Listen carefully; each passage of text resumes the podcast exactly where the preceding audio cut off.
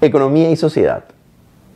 La Dirección General de Estadísticas, Encuestas y Censos acaba de publicar los resultados de su último estudio sobre empleo.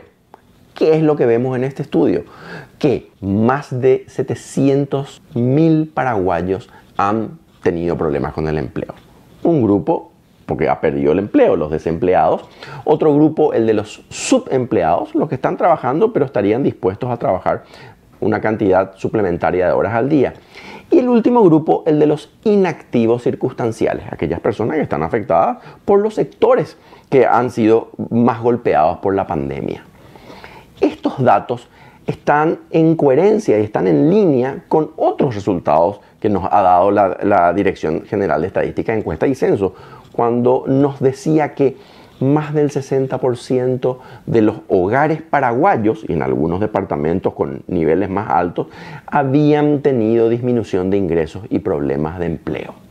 Es decir, estas estadísticas son vitales para conocer cómo evoluciona el mercado laboral, el de los ingresos y del empleo, porque van a ser muy útiles para que las instancias públicas y aquellas privadas tomen las mejores decisiones, principalmente el Estado, para relanzar el crecimiento y fortalecer el empleo.